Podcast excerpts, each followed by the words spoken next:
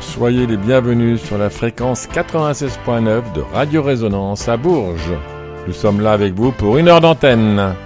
Et nous, c'est l'équipe Rencontre lusophone constituée de Manu pour la petite chronique, Jeff qui assurera la technique de ce soir, et de moi-même, Jeff, à la présentation de cette émission pour la chronique culturelle. Hola Manu, comment est-ce Bonjour Jeff, bonjour chers auditeurs, ça va, ça va bien. Bon, mon petit Manu, ce soir tu as choisi un thème original pour ta petite chronique. On réserve la primeur aux auditeurs dans quelques instants Ça va. Bora Jeff?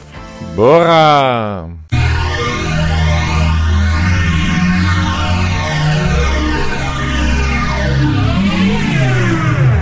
Résonance 96.9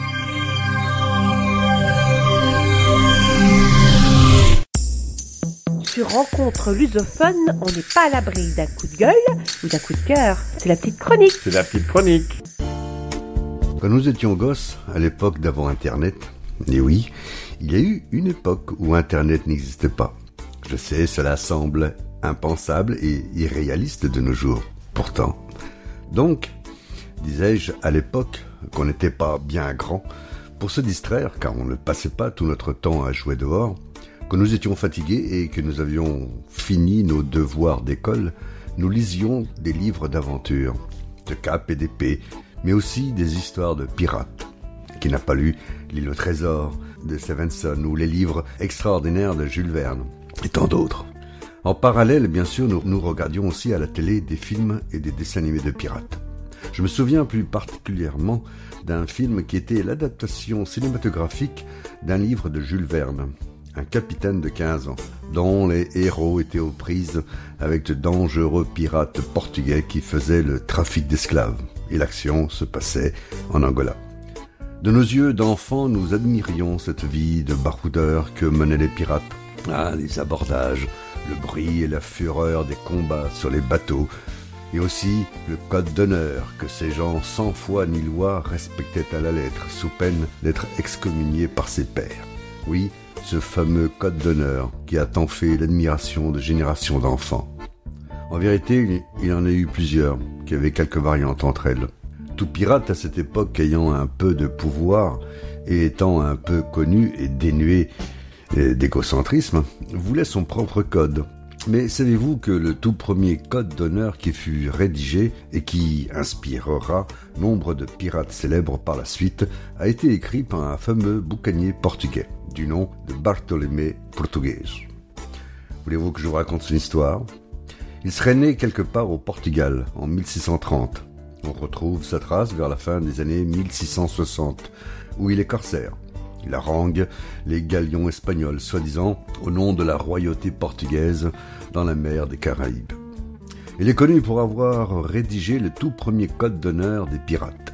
Ce code permettait de tenir une certaine discipline au sein de l'équipage et surtout une distribution plus équitable du butin pris hors des abordages. Son plus grand fait d'armes fut la capture d'un grand navire espagnol au large des côtes du Cap Corriente, à Cuba. Il avait un tout petit bateau, avec quatre canons et trente hommes de farouches combattants. En face, les Espagnols étaient forts de 70 marins, armés jusqu'aux dents, et de 20 canons à la pointe de la technologie de l'époque. Après la deuxième tentative, Bartholomé réussira à s'emparer du galion, en y perdant tout de même la moitié de ses hommes. La loi de la piraterie était sans pitié. Il avait le droit de massacrer les survivants espagnols qui étaient au nombre de quarante. Mais il fut bon prince et les entassa dans un canot et les abandonna en pleine mer. Puis, après ce geste charitable, il prit, avec ses joyeux compagnons, qui n'étaient plus que quinze, la direction de Port-Royal. Hélas, il joua de malchance. Ils furent harangués et capturés par trois navires espagnols. Grâce à son statut de corsaire, Bartholomé ne connut pas tout de suite la douloureuse sensation de la corde autour du cou. Mais on le garda prisonnier dans le port de Campeche, dans le golfe du Mexique, incarcéré dans un galion en attendant sa condamnation éventuelle. Comme notre brave Bartholomé avait la réputation de s'évader aisément de n'importe quelle prison, il ne faillit pas à sa renommée et prit la poudre d'escampette une nouvelle fois. Il s'attacha de petits tonneaux autour de la taille et s'enfuit à la nage, non sans avoir tué son geôlier, plutôt d'un coup de couteau. Et oui, il ne savait pas nager. Assez paradoxal pour un marin, n'est-ce pas? Maintenant, d'un autre côté, les pilotes d'avion ne savent pas voler. Mais bon. Il fit un périple à travers la jungle mexicaine de 120 km. Arrivé à El Golfo Triste, à à l'est du Yucatan, il retrouva nombre de ses amis et reconstitua une autre bande de joyeux compagnons.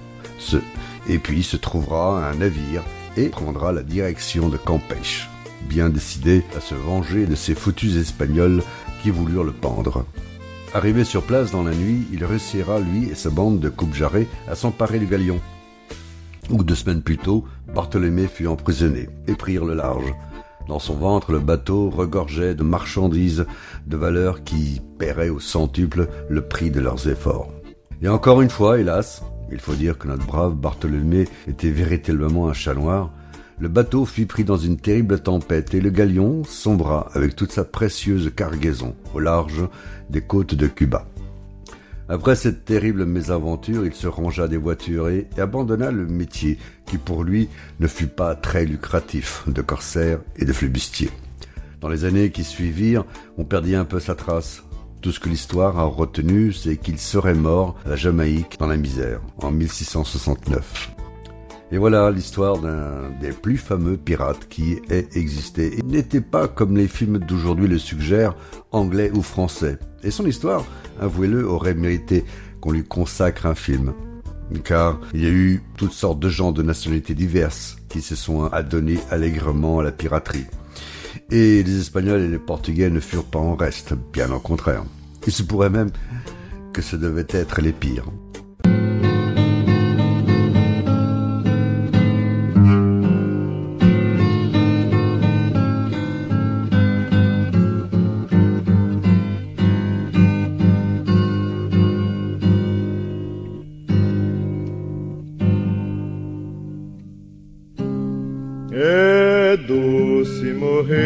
Mar, nas ondas verdes do mar.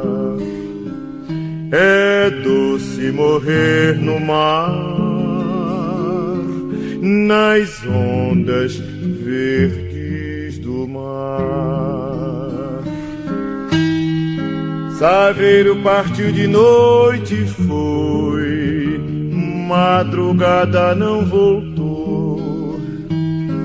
O marinheiro bonito, sereia do mar levou.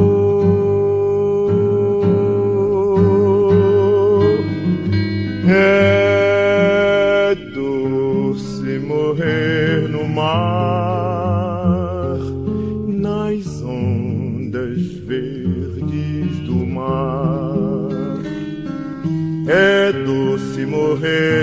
no mar, nas ondas verdes do mar. Saveiro partiu de noite e foi, madrugada não voltou. O marinheiro bonito, sereia do mar levou.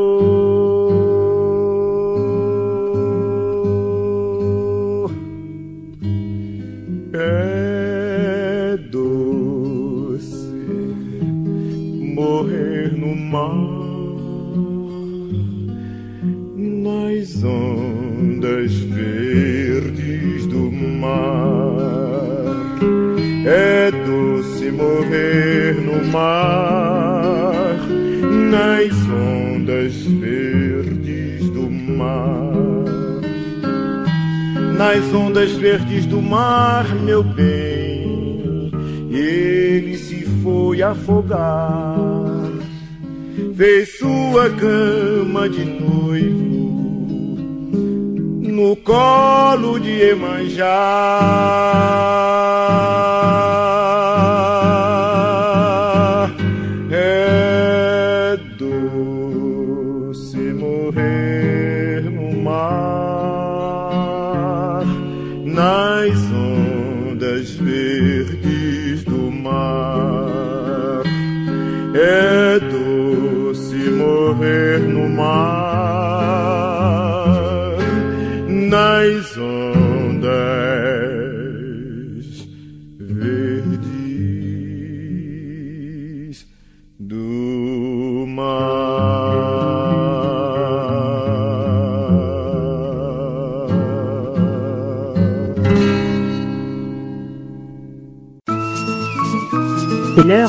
Chronique culturelle de rencontre lusophone.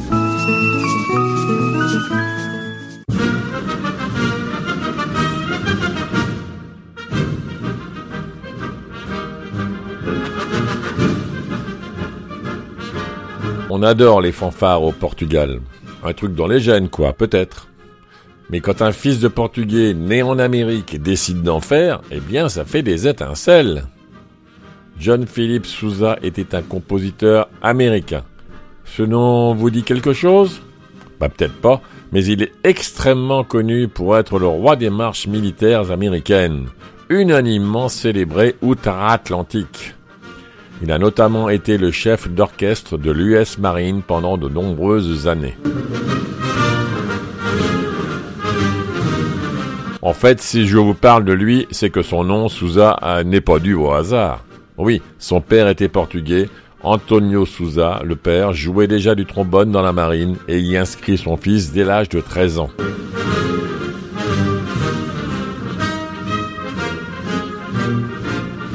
John Philip Souza est né le 6 novembre 1854 à Washington, D.C., près de la caserne des Marines, où son père Antonio jouait du trombone dans le US Marine Band. John Philip était le troisième des dix enfants de John Antonio Souza. Il est né en Espagne de parents portugais, et Marie-Elisabeth Trinkhaus, née en Bavière. Le jeune John Philip grandit entouré de musique d'orchestre militaire et à l'âge de 6 ans, il commence à étudier la voix, le violon, le piano, la flûte, le cornet, le baryton, le trombone et le cor alto ce qui, couplé à son oreille absolue, ne pouvait qu'en faire un futur musicien de talent. Écoutons Mother Goose de John Philip Sousa.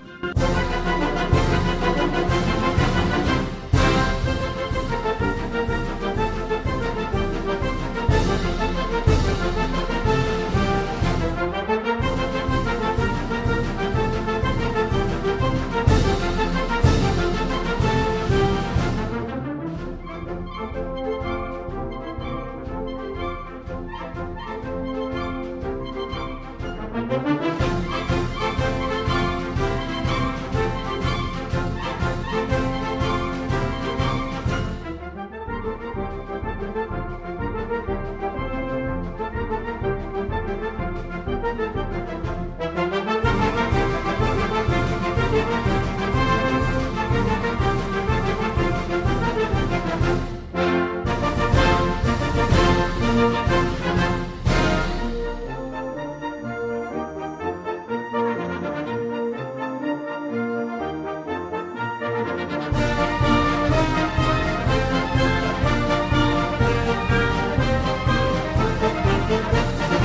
entendant ce genre de marche, on a tout de suite envie de donner sa vie pour la patrie ou de braver courageusement le feu nourri de l'ennemi. Oui, bon, j'exagère un peu. Ce n'est plus trop ça de nos jours. Qui était cet homme qui est devenu une légende musicale de son vivant, avec des succès comme The Stars and Stripes Forever, The Liberty Bell, mieux connu sous le nom de chanson thème du Monty Python Flying Circus, et The Washington Post? Selon tous les témoignages, John Philip était un garçon qui aimait l'aventure, et lorsqu'à l'âge de 13 ans, il a essayé de s'enfuir pour rejoindre un groupe de cirque, son père l'a plutôt enrôlé dans le Marine Band comme apprenti. À l'exception d'une période de six mois, Souza est resté dans le groupe jusqu'à l'âge de 20 ans. En plus de sa formation musicale au sein du Marine Band, il étudia le solfège et la composition avec George Felix Benkert, célèbre chef d'orchestre et professeur à Washington. C'est pendant ces années dans les Marines que Souza a écrit sa première composition, Moonlight on the Potomac Waltzes. Écoutons donc le générique des Monty Python Flying Circus, Liberty Bell.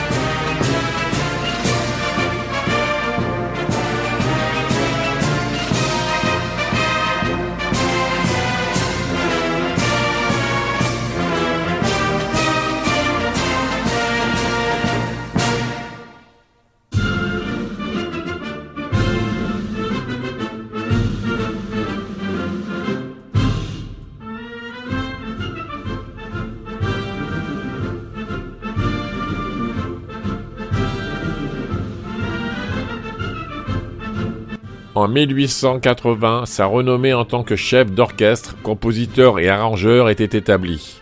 Il joue dans des orchestres de théâtre et sera le premier violon de l'orchestre avec lequel Jacques Offenbach fait une grande tournée aux États-Unis.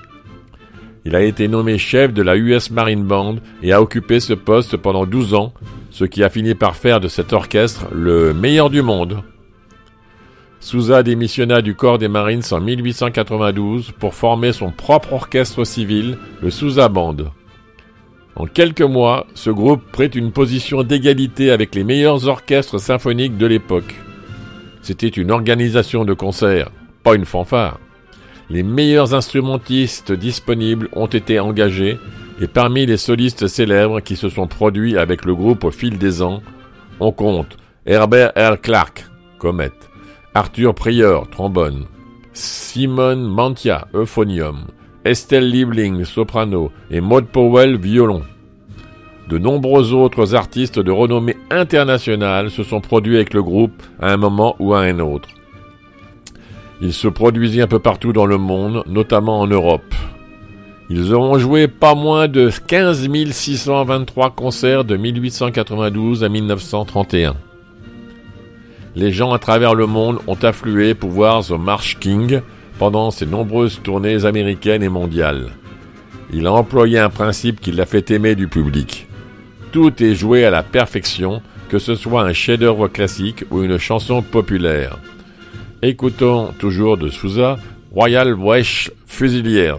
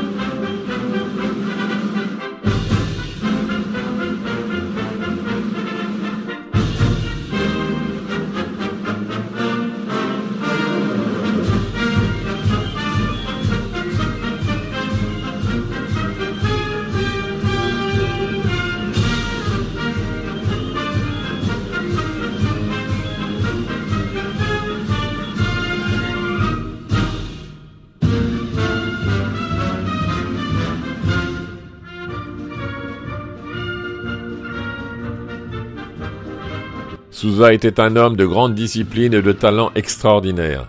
Il excellait dans tout ce qu'il entreprenait, mais il était modeste, accessible, tolérant et en possession d'une disposition presque sainte. Pour tous ceux qui le connaissaient, c'était un homme aux valeurs morales incroyablement élevées. Dès son enfance, il était déterminé et industrieux, et il avait un tel optimisme que rien ne lui semblait impossible. Le plus important dans son esprit était de savoir comment faire plaisir à son public. Les compositions musicales de Sousa représentent un héritage qui appartient non seulement aux Américains, mais aussi à de nombreux amateurs de musique du monde entier. Son influence sur les goûts musicaux américains fut remarquable, et une grande partie de son influence se répandit à l'étranger. L'orchestre de Sousa parcourut le monde en 1910-1911, fit quatre tournées supplémentaires en Europe et des tournées annuelles en Amérique. Écoutons une de ses principales marches, El Capitan.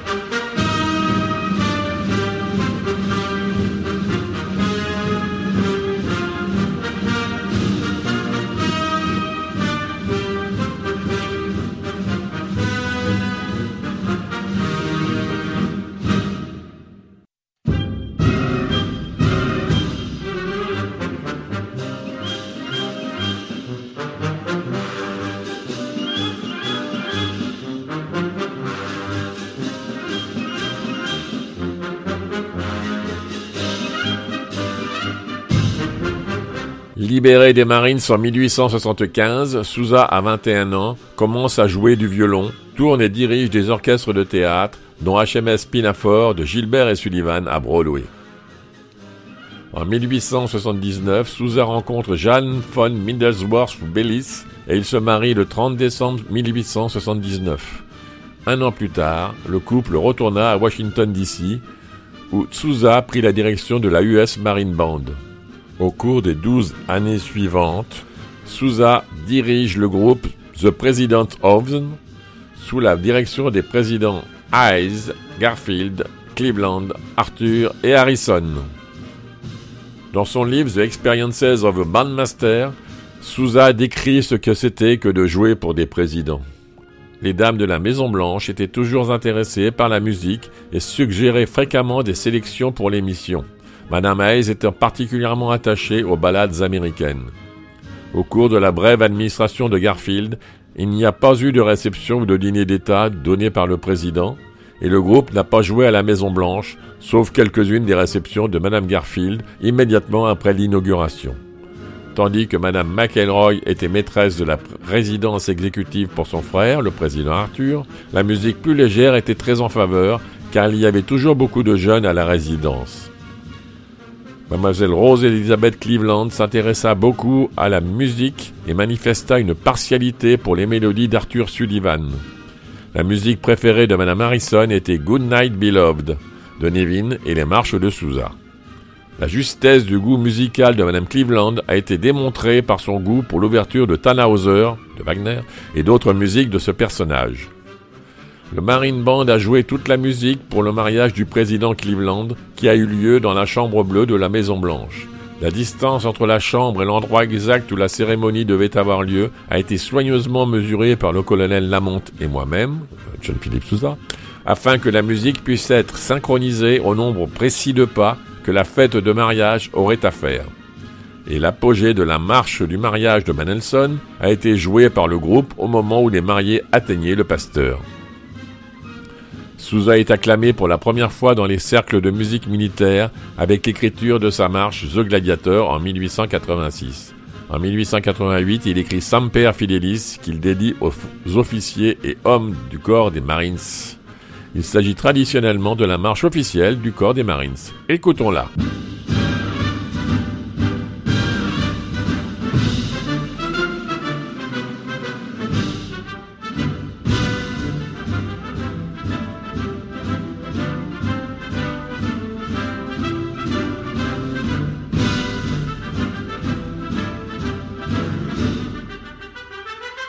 Música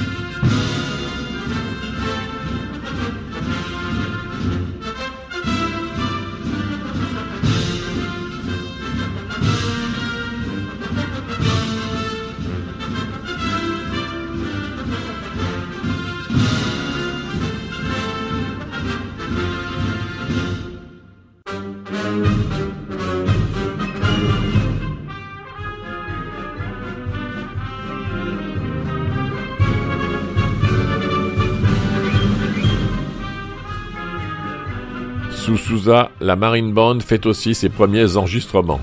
Le phonographe est une invention relativement nouvelle et la Columbia Phonograph Company cherche un orchestre militaire pour enregistrer. Le Marine Band est choisi et 60 cylindres sont libérés à l'automne 1890. En 1897, plus de 400 titres différents sont disponibles à la vente, plaçant les marches de Sousa parmi les premières et les plus populaires jamais enregistrées, et faisant du Marine Band l'une des premières stars de l'enregistrement au monde. Après deux tournées réussies mais limitées avec la Marine Band en 1891 et 1892, le promoteur David Blakely convainc Souza de démissionner et d'organiser un orchestre de concert civil.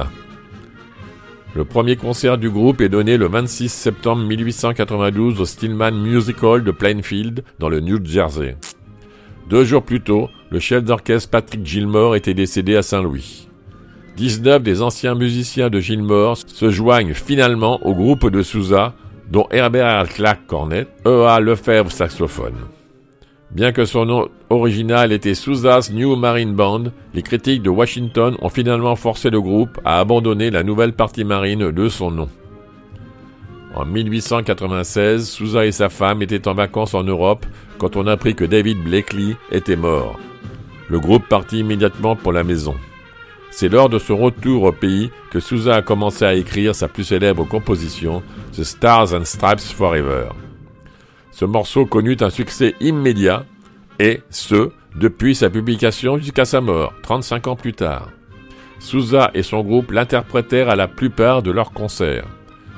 Comme la plupart des marches de Sousa, The Stars and Stripes Forever commence par une introduction courte et stimulante, suivie de trois mélodies contrastées d'humeur variées.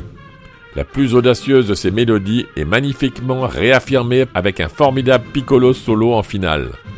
Bien que Sousa ait mis sa propre poésie à la musique, la pièce est le plus souvent entendue dans sa forme instrumentale. En 1987, The Stars and Stripes Forever a été désigné comme la marche officielle des États-Unis par décision du Congrès. Bah, écoutons donc ce, ce chef-d'œuvre, Stars and Stripes Forever, très connu.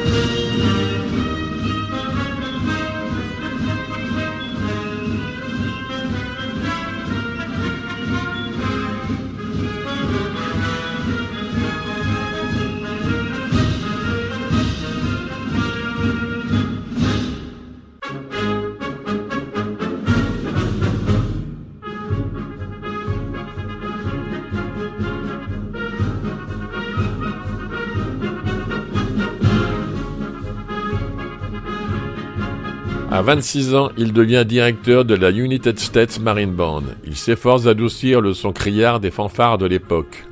En 1892, il forme son propre orchestre, le Sousa Band, et diminue le nombre des cuivres et percussions en les remplaçant par des bois et en y introduisant une harpe.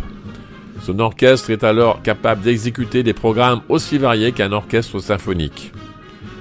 Sousa, insatisfait avec les hélicons qu'il utilisait dans son orchestre, demande à C.G. Cohn de créer un nouvel instrument, le plus grand des instruments avant, le sousaphone, à grand pavillon, dirigé vers l'avant et dominant l'orchestre. Il n'en fallait pas moins pour quelqu'un qui écrivit pas moins de 136 marches. Il a aussi composé des valses comme La Reine de la Mer ou The Charlatan Waltzes en 1898. De 1900 à 1910, le Sousa Band fait des tournées aux États-Unis, en Europe, en Grande-Bretagne, aux îles Canaries, dans le Pacifique Sud, renforçant ainsi sa réputation de groupe américain le plus admiré de son temps. Après la Première Guerre mondiale, Sousa a continué à tourner avec son groupe tout en défendant la cause de l'éducation musicale pour tous les enfants. Il reçut également plusieurs diplômes honorifiques et lutta pour les droits des compositeurs, témoignant devant le Congrès en 1927 et 1928. La dernière comparution de Sousa devant le Marine Band a eu lieu à l'occasion du Carabao Wallow de 1932 à Washington, D.C. Sousa, en tant qu'invité de marque, s'est levé de la table des conférenciers, a pris le relais du capitaine Taylor Bronson, directeur du groupe, et a dirigé le groupe dans The Stars and Stripes Forever. Plus tard, dans l'année, après avoir dirigé une répétition du Ringgold Band à Reading, Pennsylvania, Sousa mourut à 77 ans. Le dernier morceau que Sousa avait répété avec le groupe était The Stars and Stripes Forever. Écoutons donc la marche Washington Post.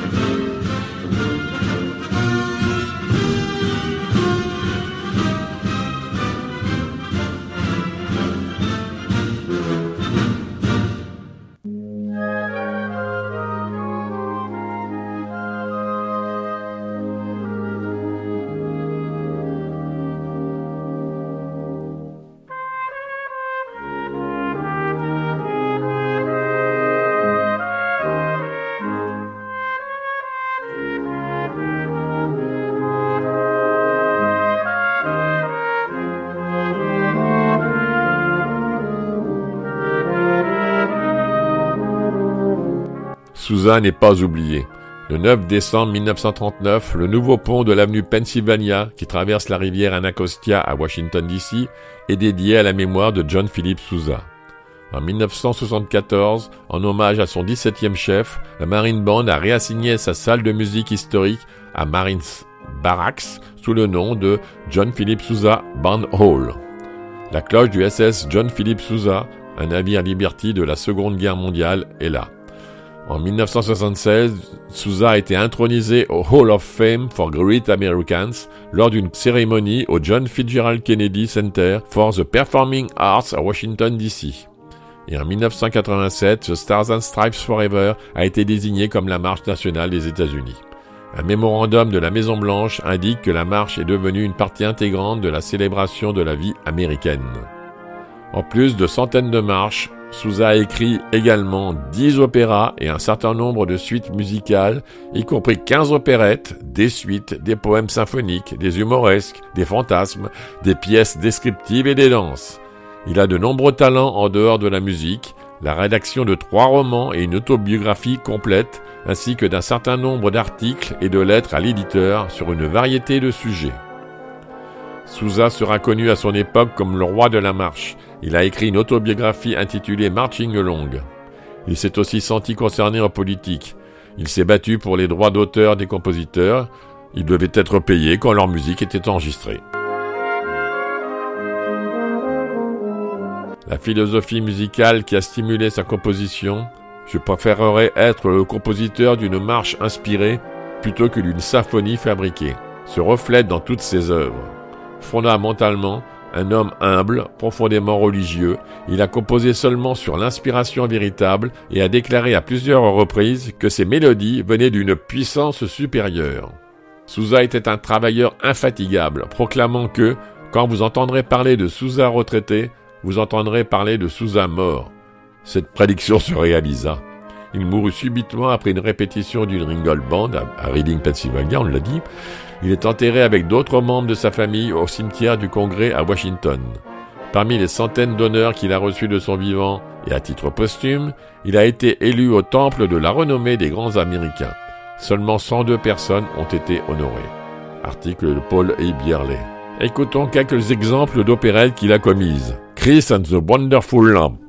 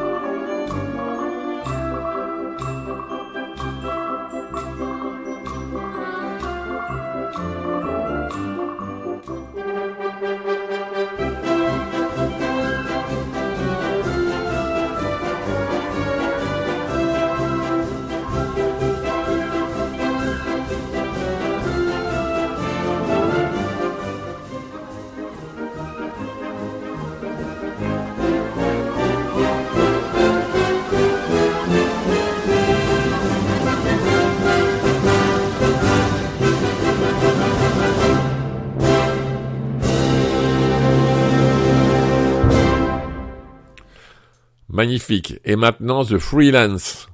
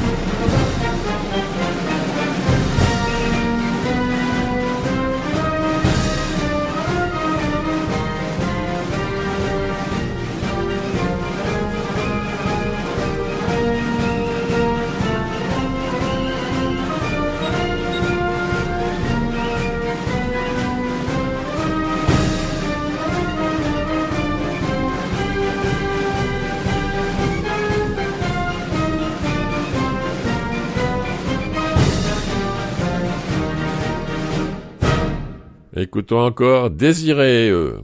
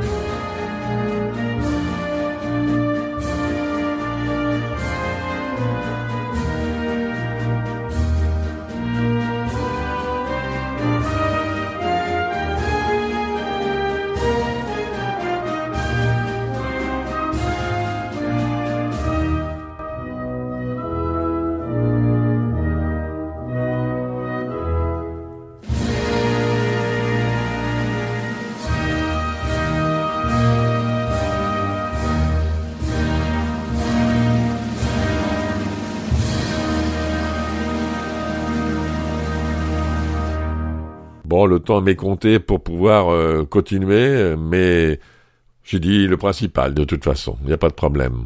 C'est fini pour aujourd'hui. Un maximum de musique, un maximum de son. 96.9. C'est Radio Résonance. C'est la fin de cette émission. Bonne soirée à vous tous. Bon week-end. Au revoir tout le monde. Je vous souhaite euh, une agréable semaine et puis à la semaine prochaine. Mais vous savez que vous pouvez réécouter cette émission demain soir sur cette même antenne à 20h30. Sinon, il y a le podcast écoutable à l'infini. Soit à partir de la page de Radio Résonance, soit en cliquant sur le lien que vous retrouverez dans quelques minutes sur la page Facebook de Rencontre Lusophone au pluriel. Et rendez-vous la semaine prochaine pour une spéciale Révolution des œillets. On va se régaler. Je vous souhaite à tous un excellent week-end. À tes mages.